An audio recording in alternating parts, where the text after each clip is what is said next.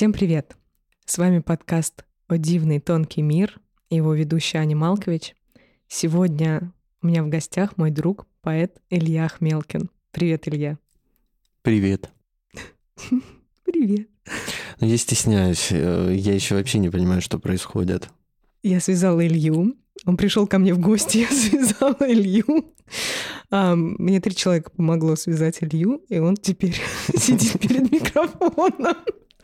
Но не совсем так. Просто ты когда надеваешь наушники и начинаешь говорить в микрофон, то из э, человеческого разговора на кухне мы погружаемся в какой-то такой ответственный мир, когда ты думаешь, все, сейчас нельзя лишних звуков допускать. Каждое ваше слово будет использовано против вас. Все верно. Вопрос номер один. Можно ли материться? Нет. Ну, Жаль. ну, ну, вообще можно, конечно, но я как-то стараюсь это минимизировать. Не, я тоже буду минимизировать. Да, я, я стала, кстати, э, следить за речью, за собственной. Поменьше хочется материться. А мне побольше. Ну, ты можешь материться, ну, ради бога, что ты. Мы же работаем со словом. Да. А какое русское слово без матерного междометия? А, согласна. Ты знаешь, согласна. Для меня, наверное, э, иногда я не могу тоже исключить мат из речи, а стараюсь просто, наверное... Да нет, не то, что я стараюсь, невозможно стараться. Ну, как-то обходить это, стала стараться обходить. Потому что уже слишком, слишком быстро можно себя слишком низко опустить э, в этих состояниях. А мне что-то в последнее время хочется как-то это, ну, хоть, хоть чуть-чуть подрейфовать, ну, хоть чуть-чуть. Пока что-то делаешь, как бы сосредоточиться на этом и не, не валяться там. Ну, ну, это не, вообще не говорит о том, что если ты материшься, то ты где-то там валяешься. Это у меня просто такое представление. Конечно, нет. Ну, я с одной стороны могу с тобой согласиться, а с другой стороны я всегда думаю о том, что мне не очень нравится, так я скажу, долгая практика скрывания в культуре да, того, что русский человек матерится. И мы все такие в публичном поле правильные, а потом выключаются микрофоны, и вот идет наша настоящая речь, в которой действительно матерные слова присутствуют. Да, при этом я согласен, что опускаться только на этот уровень не нужно, и вообще думаю, что для начала можно научиться говорить просто на русском языке, а потом уже следующий уровень говорить на хорошем русском матерном языке. Я исключила мат, а, ну, стараюсь исключить. Он не исключен целиком. Все равно у меня есть один выпуск точно, в котором мат присутствует. Вот. а, Единственное, ну, я думаю, что он вышел, наверное. Я, я не люблю пикать мат, меня это вообще раздражает люто. Просто выпуск с матом, он автоматически, это же вне закона. Ты знал, кстати, что мат а, не, не имеет права в- быть вот в аудио публичном пространстве? Нет, я думал, что так же, как и в книгах, просто ставишь 18+, и все. Вот, э, да, автоматически ставится 18 но даже это вроде как не особо обезопашивает не тебя. Причем там интересная на самом деле такая штука. Вот э, подкаст выходит, например, на Яндексе, и за мой мат в подкасте, и за твой мат в подкасте отвечает Яндекс. Тогда я точно буду материться. У меня к Яндексу много претензий. Все, тогда на этом и порешаем. Мне тут недавно доставку долго везли. Я им отомщу, я теперь знаю как. Я буду тебе напрашиваться. В каждом следующем случае просто говорить, мне надо к тебе на подкаст на две минуточки в чужой врываться. Так просто матерное слово вставил, с Яндекса списалось что-нибудь. Полтора миллиона. Я удовлетворен. Мне кажется, мы начали нудеть. Да? Уже ты уже Уже. оцениваешь это как нудье. Мы уже нудим. Ой, да блин, а, я сейчас пока тут пока я тут шла, ходила, пока ты пришел, а, мы начали разговаривать. Я думаю, какую тему вообще мы сегодня можем взять? И вот мы пока мы готовились, сейчас обсудили что-то, и что меня всего зацепило из сегодняшнего нашего, скажем так, превью разговора. Вот поговорить хочется о той идее, что нам, как поэтам, как творцам, э, людям, которые нас объединяют, хватает ли нам друг друга как аудитории? То есть а, и нужна ли нам аудитория из людей, которые а, не занимаются творчеством? Давай сегодня так назовем людей. Много же людей, которые, хоть мы и считаем, что каждый творец и все творческие люди, но все-таки есть люди, которые практически творчеством не занимаются, но являются потребителями творчества, ходят на выставки, на вечера и так далее. И насколько нам хотелось бы, чтобы наше творчество увидело большее количество людей, насколько мы им сами открыты и насколько интересны им мы. Тоже такой момент. Ты сейчас задавал вопрос, я подумал, надо было взять листочек, карандашик и начать записывать все те ответвления, куда можно свалиться из этого вопроса. Но я, наверное, скажу самого главного. Да, нам, как творческим людям, это мое мнение, я буду говорить только про то, что думаю я, нужны э, слушатели. И чем больше их зрители, слушатели, тем нам, нашему тщеславию приятнее. Потому что э, я думаю, что со мной согласится любой артист, любой создатель, творец, неважно, представитель творческой профессии, что чем больше человеческого оклика, отклика ты получаешь на свой продукт, тем больше в глубине души ты радуешься. И это э, неимоверно важный критерий творческой деятельности.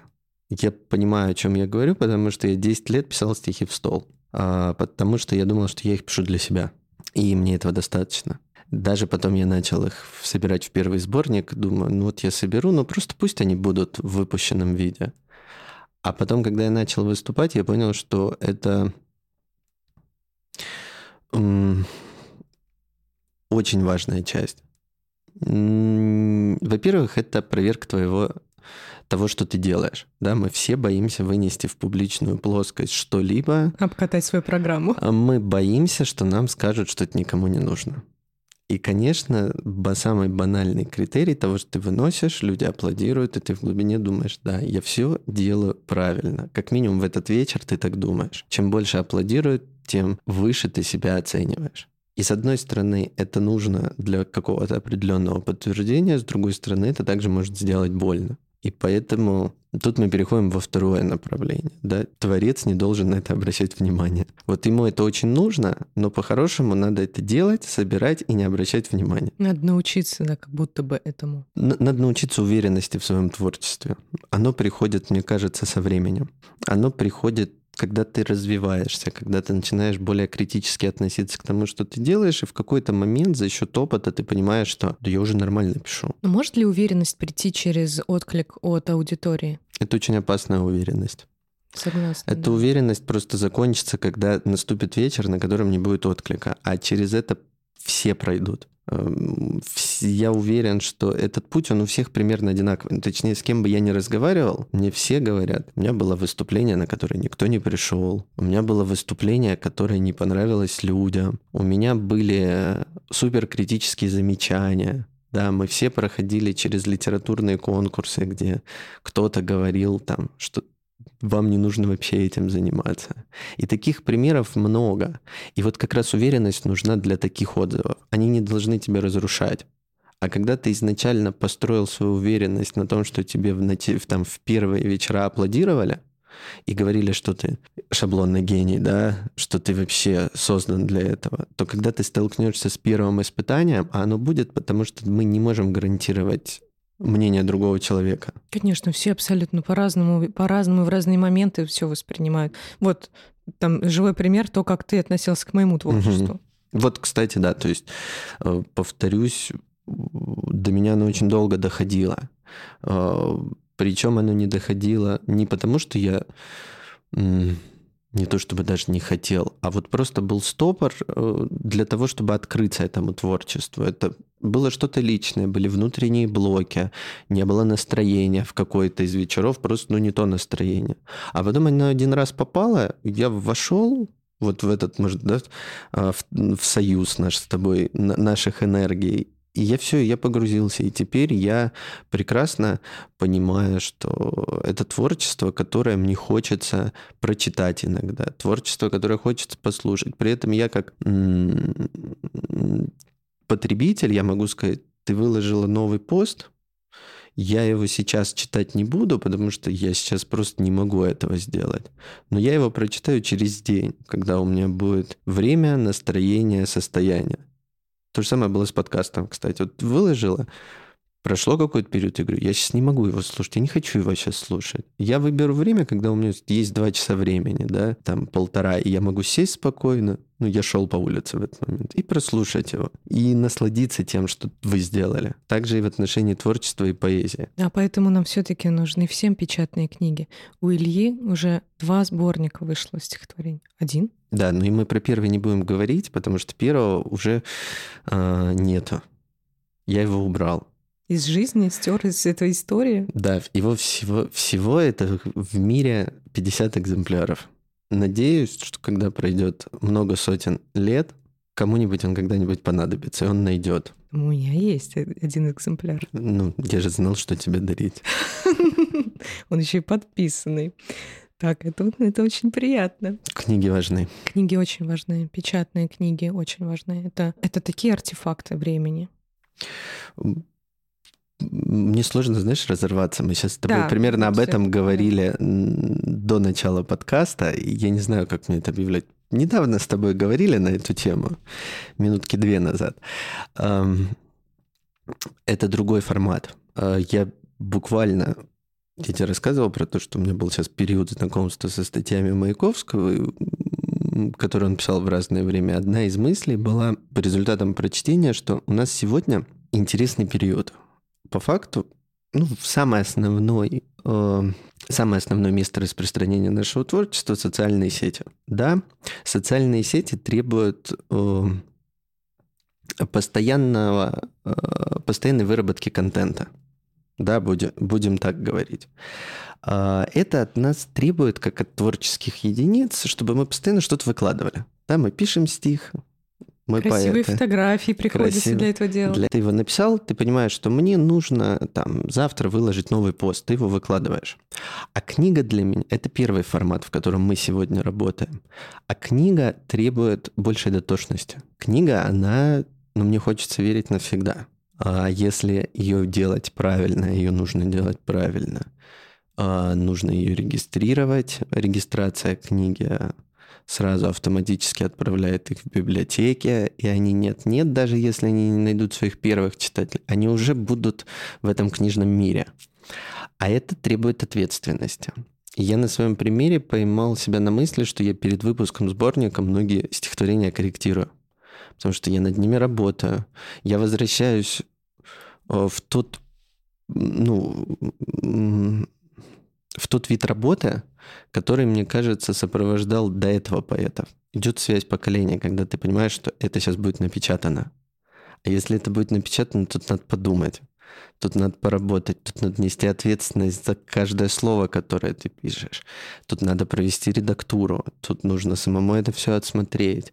И когда оно уже выходит, это, конечно, определенное удовольствие. Поэтому книги, по моему мнению, другой формат, а мы должны использовать все форматы. Да, я над своим сборником работаю уже больше года. И та последовательность, которой должны быть стихи, как они между собой переплетаются, на какие блоки все это должно быть разделено. Понятно, что этот микромир понятен будет, наверное, только мне, а, но я же беру ответственность за это. И вот именно вот эту какую-то подборку сделать, чтобы все это в гармонии в какой-то проходило. Сейчас ты сейчас, сейчас ты еще сказал, что это все в библиотеке попадает сразу. Это еще одна как дополнительная вот это. А, ну не гиря, гиря это какой-то негативный имеет окрас, а какое-то такое, ну грузик, что-то такое, что тебя свяжет еще сильнее с этим миром. И при этом вот для аудитории как раз, которая ну, зачастую выбирает, куда пойти на вечер, важна эта книга у поэта. А ты поэт, а что ты, где твоя книга? Это всегда этот вопрос встает. Просто сказать, я поэт, я пишу и читаю свои стихи уже сейчас недостаточно. Уж я не говорю про то, что я пишу в стол. Сейчас, да, поэт, ну, как минимум должен выступать. Должен выступать. Никто никому ничего да, не должен. Никто никому ничего не должен, понятно, но а... все равно. Я, я согласен с формулировкой должен выступать, потому что я очень люблю всех поэтов. с большим уважением я отношусь к каждому человеку, который тусуется в нашем, в, наше, в нашем субкультурном кружочке. А пока еще так. Я надеюсь, мы все вместе, я об этом часто говорю, сделаем рывок, и русская поэзия станет, как ты говорила сегодня, массовым популярным видом культуры. Для этого мы не должны терять этих каждую единицу, которая пишет поэзию. А для того, чтобы ее не терять, мы должны о ней знать. А узнать мы о ней можем только если этот человек появляется в публичном пространстве. Плюс мы с тобой чуть частично это затронули, но это тоже важный аспект. Я тебе как-то говорил об этом, да, что я разговаривал с искусственным интеллектом недавно а, и задал ему вопрос, что такое поэзия. Мы с ним в итоге сошлись а, на том, что поэзия — это э, любое словесное произведение, которое человек, который именует себя поэтом, называет поэзией. Ну, то есть, собственно, все можно назвать поэзией. И здесь это говорит, во-первых, о многообразии форм, о том, что многие люди действительно пишут в разных стилях, в разных жанрах, э, по-разному строят свои стихотворения. И как мы с тобой сегодня обсудили, только автор знает, как его правильно читать. И за счет этого многообразия многое может быть непонятно при чтении с листа даже или там с экрана телефона. И поэтому, когда создатель этого произведения выходит и читает так, как он это видит, а, люди могут по-другому это воспринять, открыться. И это тоже важно. То есть вот это соединение может произойти именно через личность. А потом интересно, как вообще эта химия происходит. То есть э, тебя какая-то доля людей начинает видеть, доля людей начинает с тобой входить в соединение, и уже это как будто твоя поэзия начинает прорастать внутри них, внутри твоих слушателей и читателей. И уже через них, а мы же все друг с другом взаимодействуем в этом мире, потом и другим проще может э, оказаться войти в соединение с тобой. Это, мне кажется, это какие-то химические процессы нам недоступные для понимания. Но я думаю, энерготерапевт рассказал бы нам, как это работает. Это энергия. И, на, конечно, на выступлениях э, это просто чувствуется. И она у каждого своя. И это классно. И, не знаю, мне приятно получать заряженные энергией отзывы. Я так бы сказал, они чувствуются. Вот э, недавно был сольный концерт, ты на нем присутствовал, я тебе mm-hmm. за это очень благодарен. Отдельно я тебе благодарен, что в первом выпуске подкаста ты об этом упомянула. Да, это именно а, тот замечательный волшебный вечер. Э, вечер был прекрасный, но на следующий день мне пришел отзыв о мероприятии от одной моей знакомой, очень давней. И она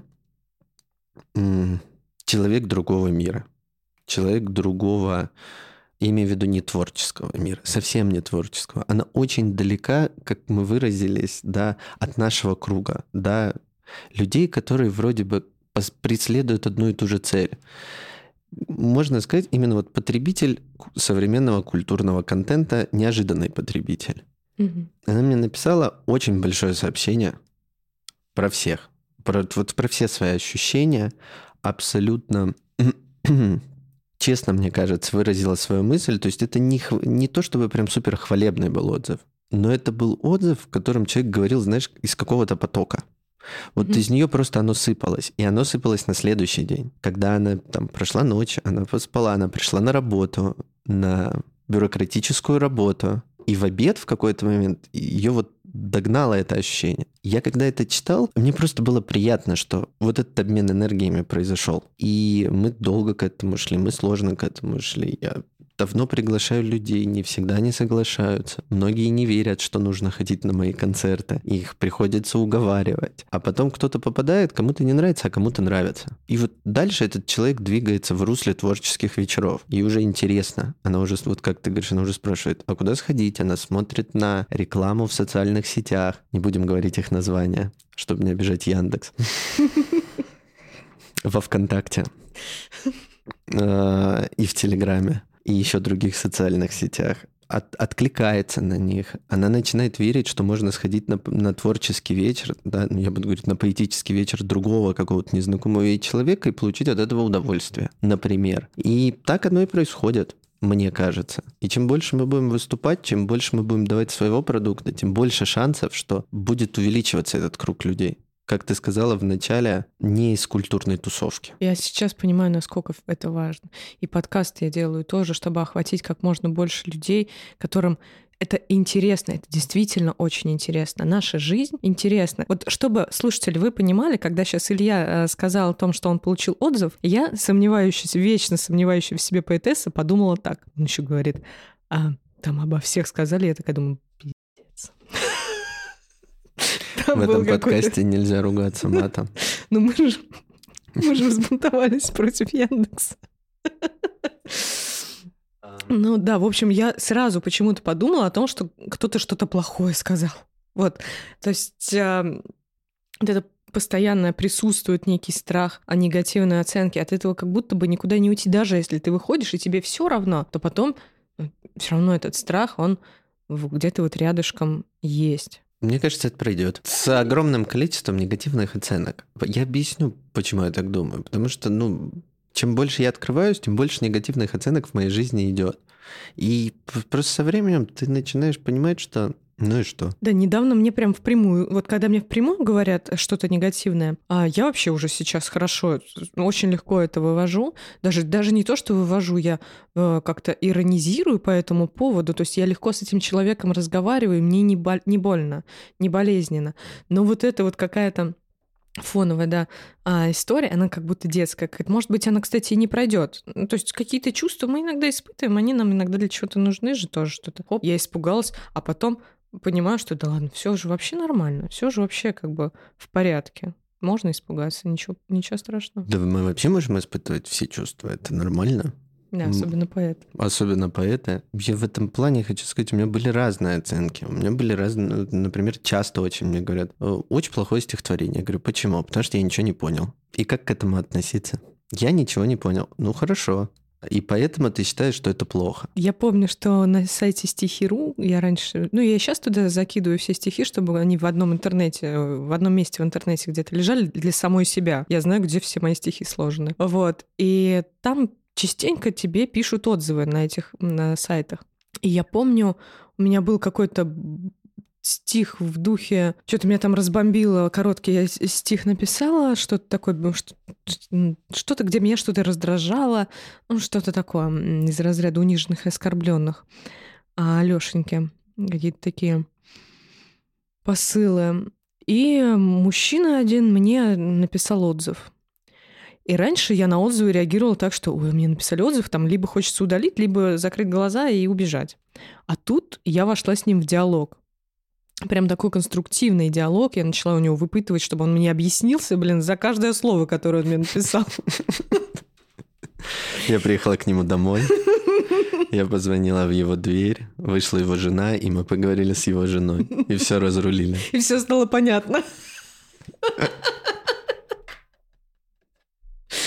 Вот. А, в общем, я дотошно пошла в это изучение этого негативного отзыва. Это, собственно, единственный негативный отзыв, который я получила за всю жизнь. Хочешь, я тебе напишу? Да, не, ну, Платный негативный отзыв был. Ну, ну да, вот такой прям от незнакомого человека, что прям какой-то...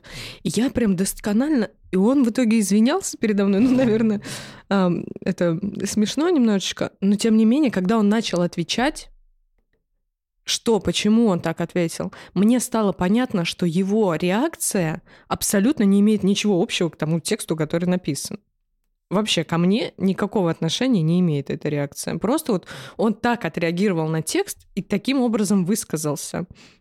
И все, это вообще меня не, не должно никак касаться. Также вот недавно я тоже выслушивала, глядя в глаза, некое не, ну, такое неприятное мнение относительно себя и я понимала, что, ну, ко мне, ко мне, внутри меня это отношение не имеет. И все, это, это сразу как-то меня прям стабилизировало очень хорошо. Я с тобой согласен. Ну, во-первых, отзывы в интернете это вообще сложная штука. Мне я согласен, знаешь, почему я скажу, что я согласен? Я согласен с тем, что ты сказала, что, как правило, такие отзывы не имеют отношения к тому, что ты пишешь. А, тоже был случай, после того, как я начал популяризировать свой паб, паблик, группу во ВКонтакте, да, туда пришло э, много новых людей. И был такой период, когда э, одна из подписчиц, женщина лет 60, моя целевая аудитория, Ну да. а, в интернете писала под каждым стихотворением, я выкладываю новое, выкладываю, выкладываю, и под каждым стихотворением супер хвалебные отзывы. Там, ну прям, я Восторг. даже не, э, это даже не восторг, это, это фанатизм уже даже. Круто, круто, круто, Да. круто. Да, вот я думаю, я слушаю, слушаю, читаю, точнее, читаю, смотрю, мне это, естественно, греет душу, я смотрю эти комментарии, и потом я выкладываю относительно, ну, не провокационный стих, ты его слышала, ак- про актуальные события, большой стих. Большой стих. Ну, один из моих любимых твоих стихотворений. Я тоже его очень люблю. Он сложный, он длинный. И под этим стихотворением эта женщина мне выкладывает, пишет очень гневное, оскорбительное сообщение, вот которое два дня назад меня возносило до небес. О том, что там... Я вообще не понимаю эту жизнь, ну и, и, и- и не хочу углубляться в конкретные комментарии, очень негативный отзыв про это стихотворение. И я на этом примере увидел просто, как это действует. За эти люди, которые особенно в интернете смотрят поэзию, они видят в это в наше творчество, они видят что-то свое. Вот им откликается, им хочется сейчас так писать. Они пишут так. Дальше ты не попал, он напишет, он может просто вылить негатив таким образом. Да, проблема интернета и свободы слова. Вот.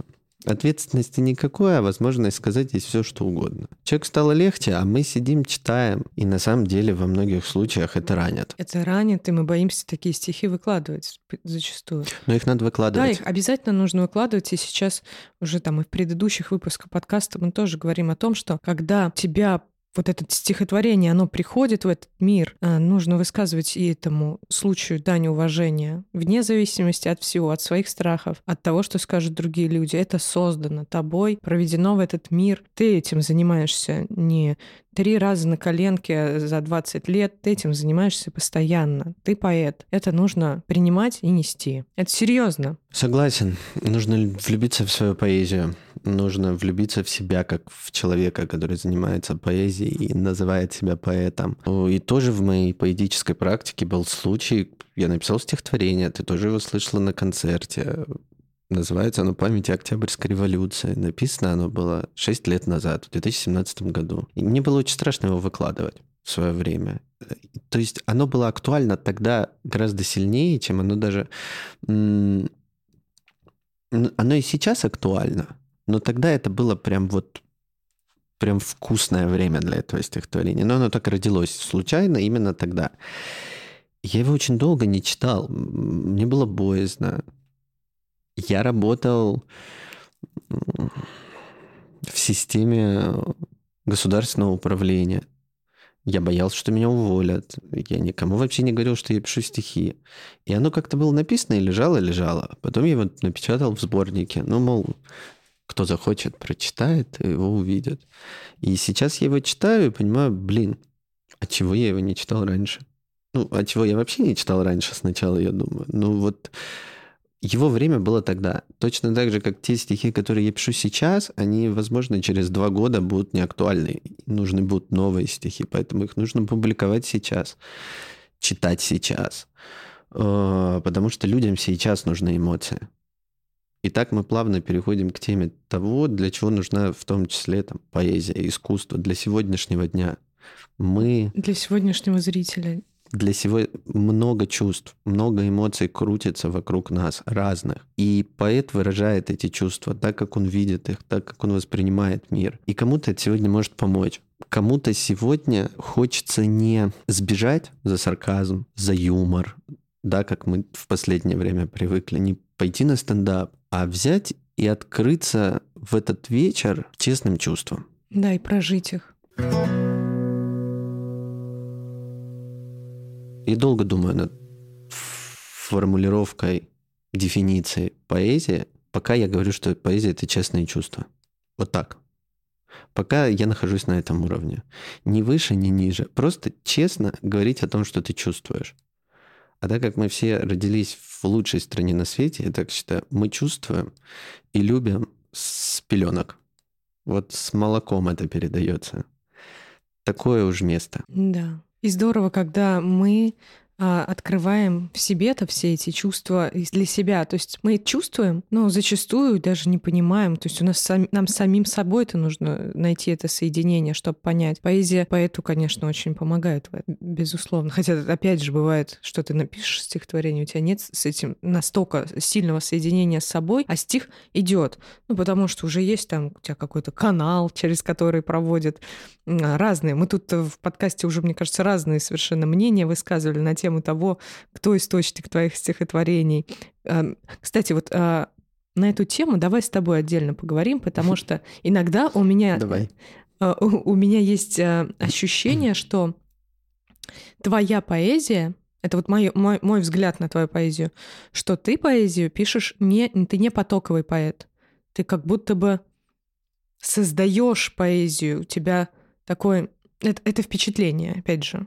Это мое предположение. Это приятно. Да, что ты прям, как вот знаешь, художник пишет картину, ты также э, создаешь стихотворение. Ну, сегодня некоторые вещи, да. А, во-первых, со временем растет ответственность за то, что ты пишешь. А многие вещи рождаются потоково. Но я потом смотрю и понимаю, что мне уже сейчас хочется его доработать. Да, там на следующий день или через два часа. Это уже вопрос доработок. Я все равно Первое, точнее. В большинстве случаев поэзия — это потоковая штука, как и любой вид искусства. Поток этот рождается внутри поэта, внутри человека, поэтому мы не будем отделять это от личности, которая это создает. Нарабатывается разными способами, да, нужно впитывать и так далее. Все со, вокруг, со всех сторон, и потом включается этот поток. Просто первое, что мне кажется, со временем ты этот поток умеешь контролировать. Как и любой творческий человек, мы все к этому приходим. Сначала тебя ливнем сносят в начале, и ты не понимаешь, что происходит. Потом ты в какой-то момент начинаешь все больше это чувствовать. И супер максимальный уровень мастерства перейти на тот уровень, когда ты включаешь этот поток. Вот это вообще супер. Вот мне почему-то кажется, что э, великие создатели этого мира, Пушкин, Толстой, Булгаков, Бродский, дошли до такого уровня, когда они его включали. Когда вот сейчас не поэт бегал за потоком, а поэт садился за стол и говорил, вот сейчас я знаю, я буду писать. Да, то есть как будто шквал все время идет, и в какой-то момент, когда ты садишься, ты просто открываешь эту дверь. Вот мне кажется, это просто разные э, ступени, на которые мы постоянно идем. Вот. При этом, ну, что важно, э, я уже пишу не за... Точнее так, у меня есть произведения, которые я пишу долго. И вот тут я как раз тренируюсь э, навыку контролировать поток. Потом идет сложно. Я не могу сказать, что это прям вот. Я уже тут каждый, как я всем, у меня все спрашивают, что ты сейчас пишешь? Я говорю, я пишу поэму. Одну третий год уже пишу, вторую год. Как это происходит? Они были начаты, и сейчас я ловлю чуть ли не по слову. Я пытаюсь за них возвращаться, и не пишется. Потом раз, я неделю пишу. Вот прям я работаю над ней. Потом меня опять из этого потока выдергивает, я себя потом три месяца грызу за то, что надо было тогда четыре ночи не спать, и вот тогда бы она точно написалась бы. А я вот отвлекся, начал смотреть какие-то сериалы, ходить на какие-то вечеринки, и теперь я опять ловлю его. Но тем не менее, для меня это очень важный шаг вперед, я хочу доделать. Неважно даже уже в каком качестве, я просто хочу доделать до того уровня, когда я скажу, все, это можно отправлять людям. Потому что Нужно учиться писать большие произведения. Нужно учиться, это мое личное мнение, каждый раз делать шаг вперед. Начать писать стихи, потом сделать шаг вперед, сделать сборник, потом сделать шаг вперед, попробовать написать что-то большое, попробовать написать что-то историческое, что-то неисторическое, что-то актуальное в стиле поэмы, что-то в стиле там поэтической повести. Можно попробовать, я сейчас пробую писать не поэзию, тоже работа со словом. Эссе можно же писать. Можно писать эссе, можно писать очерки, можно вести дневник, даже банально с этого можно начать. А можно делать какие-то критические отзывы про литературу. Мне кажется, слово требует постоянного, постоянной работы, постоянного движения мысль требует украшения, да? И высвобождения. И высво... То есть наша максимальная задача более точно выражать свои мысли. Вот, да, мы, мы работаем со словом. В голове это одно, а на бумагу вылетает другое. Да, из хаоса такого. И нужно, из энергии и, и нужно учиться из этого хаоса вылепливать красивую статую. Да, которая будет таким объектом для изучения. Да, очень э, интересно, конечно, как это все. Да, вот наша поэзия, все, что мы проводим, все, что мы делаем, оно нас друг к другу привлекает очень сильно. Вот это мы уже поняли. Да? То есть э, через поэзию, через творчество мы понимаем, близко к нам человек или нет. Через то, как он читает даже, ты понимаешь, есть у тебя точки соприкосновения с тем человеком или нет. То есть для, подходит тебе этот человек для жизни какой-то... Ну, а жизнь же, она у нас такая всеобъемлющая. И я не только говорю там про какие-то суперличные отношения, но и вообще то, что нам по пути вместе, вот на какой-то там отрезок времени или нет. И мне вот все равно, особенно, вот, знаешь, наверное, реально дня два, только эта мысль стала интересна. Я опять к ней возвращаюсь, просто чтобы мы а, закольцевали, наверное, это сегодняшнем нашем с тобой разговоре а, о том, как нас воспринимают люди, которые нас не знают. Да, но которые при этом приходят на вечера, там их может быть не очень много, все равно мы в основном знакомые, знакомых, знакомых привлекаем, но иногда, бац, появляется кто-то, кого мы не знаем, а, с кем, возможно, мы не найдем общий язык а, пока что, да, ну, ну, потому что мы отлетевшие в какой-то степени. Не в какой-то. Я люблю говорить, мы с придурью. Да. Вот есть... Э, мы, просто все друг к другу привыкли. Вот мы все общаемся, мы друг к другу привыкли. Хотя там у нас есть там и юристы, разные вокруг люди, но все равно как-то ты привыкаешь, потому что это юристы с придурью тоже обычно. Да. А есть э, другой пласт населения, э, которые это, это не чужие люди, это тоже это граждане нашей страны. Это, ты знаешь, я, у меня есть такая штука, я крайне редко включаю телевизор. Ну, многие знают, что это единственное шоу, которое я смотрю вообще за эти там 15 лет, это шоу «Голос». И это единственное, что вот я вот могу включить в какой-то момент времени именно в телеке. У меня вот дух захватывает, особенно если это прямой эфир, дух захватывает того, что это вся страна сейчас сидит и смотрит. И это вот разные люди, рабочие, а, бухгалтера, богатые какие-то там люди, а, творческие люди. Очень многие приковываются к экрану в этот момент, политики, а, тоже, я думаю, что все, кто, кто угодно. Вот эта кухонная атмосфера, она же есть в жизни любого человека. И ты смотришь со всей страной вот эту передачу, и понимаешь, мы же все близкие на самом деле. И неважно, умеет писать человек стихи, никогда он себе это не позволял, или а, думает, что он даже на выставке ничего не поймет. На самом деле мы все очень близкие. А, но при этом вот в нашем разделенном мире эта граница, она все равно существует между творцами и сейчас Аня будет очень долго выбирать слово и обществом. Угу. Согласен. А, ну, во-первых, я тебе так хочу сказать, я сам не хочу со всеми общаться. Со многими. Общаться, да. Мне неинтересно. И я, я с огромным количеством людей общался по, абсолютно разным вопросам. Я занимался юриспруденцией, я занимался экономикой, я занимался госуправлением, я а, занимался госзакупками. Я сейчас закончил аспирантуру, пишу диссертацию по госзакупкам. Но мне нравится общаться с творческими людьми. А когда я общаюсь с нетворческими людьми, э, мне это идет в натяг. И в своем определенном окружении ну, мне сложно. Мне сложно, потому что мы говорим про... Мы просто... Ну, это нормально, а, что люди по-разному смотрят на мир. Мир многосторонний. И на одну и ту же проблему можно смотреть с различных ракурсов. И то, что мы конкретно на эту проблему смотрим с разных сторон, а, не говорит о том, что мы, да, да, там разные люди, мы люди, но мы просто не найдем общий язык. Это раз. Второе. Исходя из того, как мы с тобой смотрим на этот мир, мы более к нему открыты. Мы больше открыты к чувствам, о чем мы говорим. Мы, ну, общество в большинстве своем закрытое. Это даже видно на... в тех случаях, когда, тоже я рассказывал, на концерт приходят, неожиданно появляются зрители, которые не готовы к тому, что здесь поэтический вечер. Я рассказывал про мужчин, которые праздновали день рождения. И вот они были вот на маленьком... Им пол шажочка оставалось в середине концерта, чтобы открыться до конца. Им было очень сложно им там я искренне старался их пробить. Потому что если бы они открылись, они бы начали включаться. Но они встали и ушли. Вот ровно, вот это прям чувствовалось. Что вот еще чуть-чуть, и, и это произойдет. Но им просто не хочется это делать в этот четверг. Я их принимаю и понимаю. они имеют, да, Они право. имеют на это право. А, Вот это про, про контакт, да, дву- двух миров. А дальше, когда ты говоришь про телевизор, то здесь просто образы. Нам всем нужны какие-то образы. И когда какой-то человек смотрит на сцену и видит там Аню Малкович, он просто создает себе свой образ.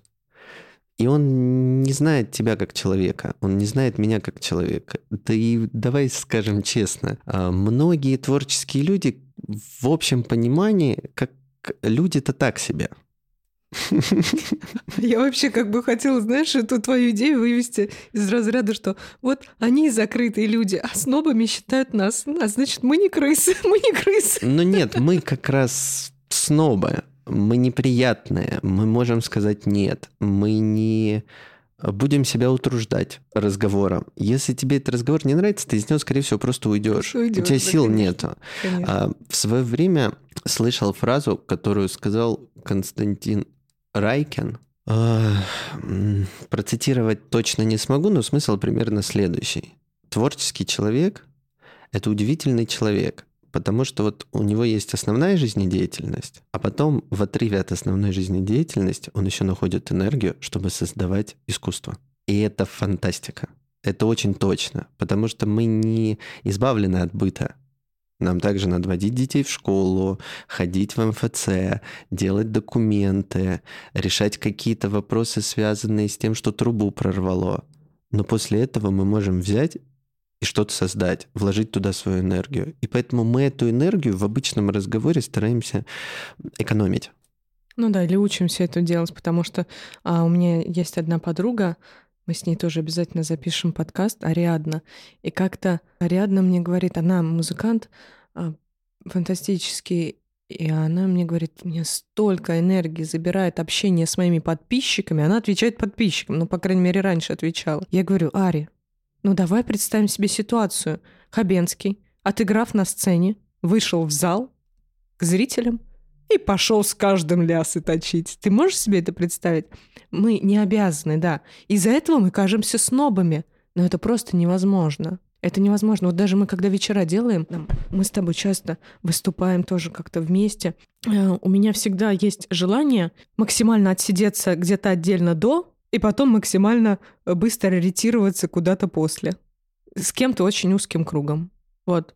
А ходить со всеми общаться до и после, это же... Хотя я всех очень люблю, мне все очень нравятся, и у меня, ты знаешь, есть это желание узнать всех. Но, ну, будет прекрасно просто обнять людей, обнять взглядом, отправить воздушный поцелуй. Вот, и просто чувствовать вот это единение, тоже единение с людьми, что я чувствую через экран э, телевизора, соединяющего со всей страной. И этого как будто бы достаточно.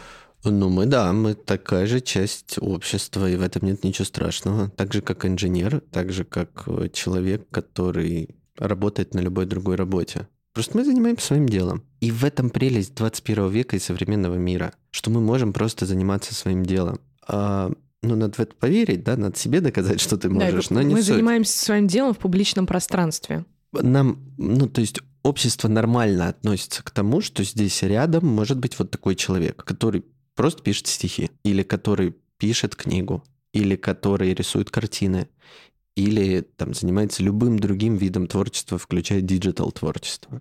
То есть э, это классно. Нам не нужно доказывать миру возможность заниматься тем, что мы занимаемся. Да, мы от этого освобождены, конечно. Но при этом мы, да, мы точно, такие, точно такая же часть общества. Я даже на выборы хожу, Да, голосую. конечно, а чё же.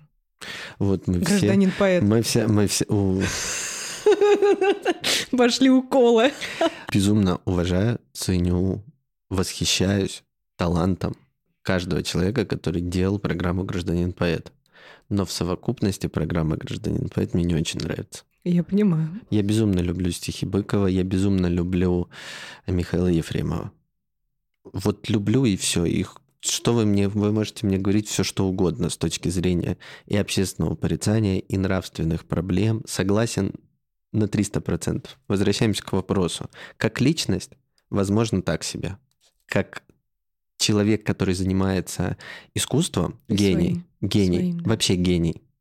А, Вот каких очень сложно сыскать. Я люблю каждое, каждое кино с ним. Каждый про- проект, каждое стихотворение, которое он прочел публично, вау. Но гражданин-поэт... Вайб Про не тот. другое. Про, про другое. Для меня просто творчество про другое. Я хочу, чтобы мы вернулись э, к более серьезному отношению к творчеству. Это, на мой взгляд, было несерьезно. Это не было несерьезно. Я помню в те э, времена «Гражданина поэта», это же 2010, по-моему, год, если мне память не изменяет. У меня недавно я нашла как раз запись тех лет, написано «Мне кажется, что у всех современных поэтов недотрах и недоблев». Вот так я относилась в то время к поэзии, которая, которой сама занимаюсь. Ну вот как-то хочется, да, уже от этого уходить в творчество, в созидание. Гораздо, гораздо ну, интереснее, мне кажется, создать сказку для детей. Да, чем я тоже занимаюсь. Господи, Ну, чем то мы есть только не занимаемся. Че- чем что, да и слава богу, куда мысль ведет, туда пусть она и ведет. Я говорю, главное доделывать. Вот я всем желаю доделывать. Пусть это будет трудно, пусть это будет невыносимо, пусть это будет даже по мнению вас, творцов, так себе сделано. Доделайте, потом общество решит. Мы не знаем, как оно будет. А может, кому-то конкретно вот эта мысль вот в таком виде принесет что-то очень теплое. Да, вот там тот же Достоевский. Подчеркну, я очень избегаю читать его сложные серьезные произведения. Я его пока беру очень дозированно маленькими повестями. Вот вообще такими, потому что я пока не готов к Достоевскому. Я знаю. А, ну, там, «Преступление наказание», «Идиот» я читал. После этого я сказал так, рановато. Я пока не готов потом пять лет ходить к психологу. Ну вот униженное, оскорбленное очень легкое Ну вот какие, вот сейчас читаю «Белые ночи», мне кажется. Мне посоветовали, прям говорят, классно. И он разный. Он абсолютно разный. Вот я про это хотел сказать. То же самое, что когда ты читаешь Пушкина, он разный. Абсолютно. И ты его читаешь и думаешь, ну как?